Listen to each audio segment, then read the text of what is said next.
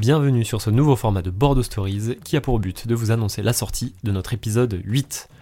Alors cet épisode 8, c'est un épisode qui va parler immobilier à Bordeaux mais aussi immobilier sur la métropole. Et pour cela, nous avons eu la chance d'échanger avec Alexandre Sieux, président de l'OIEB pour Observatoire de l'immobilier d'entreprise de Bordeaux. On a rarement eu autant de grands comptes qui déménageaient son entreprise. Alors pourquoi Alexandre et pourquoi cet épisode?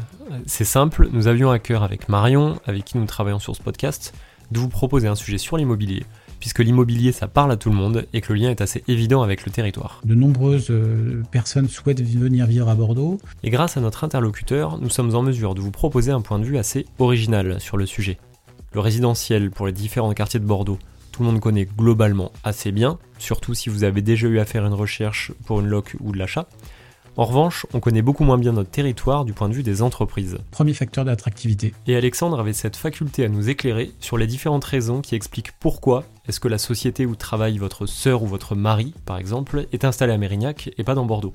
Ou encore, pourquoi est-ce qu'elle serait installée au bassin à flot et pas à Saint-Médard?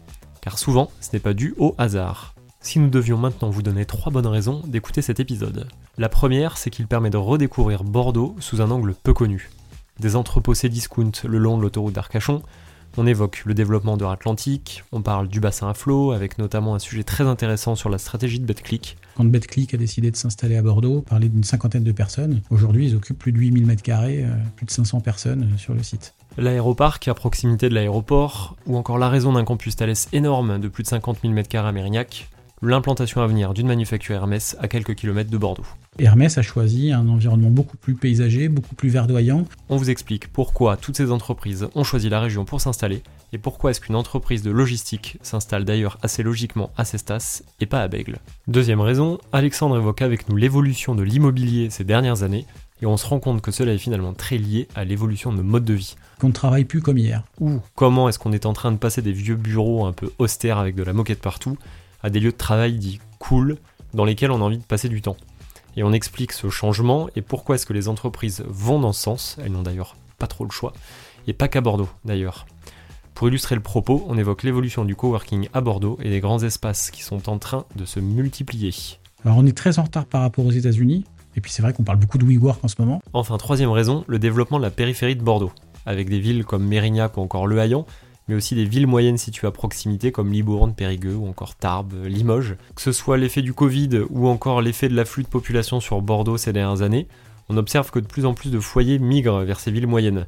Et alors qu'il y a quelques années encore, cela pouvait être un problème pour certaines familles d'envisager un déménagement sur ces territoires, souvent la problématique de l'emploi du conjoint qui se posait, on se rend compte qu'aujourd'hui c'est de moins en moins vrai, car les projets suivent, et à ce propos, on évoque justement les projets Darwin hors de Bordeaux. Voilà, j'espère que ces quelques arguments vous auront donné envie d'écouter cet épisode. On remercie encore Alexandre pour sa gentillesse et sa disponibilité, ainsi que Max qui a rendu cette interview possible. Je vous souhaite une très bonne écoute, en espérant que vous prendrez autant de plaisir à l'écouter que nous avons eu de plaisir à l'enregistrer.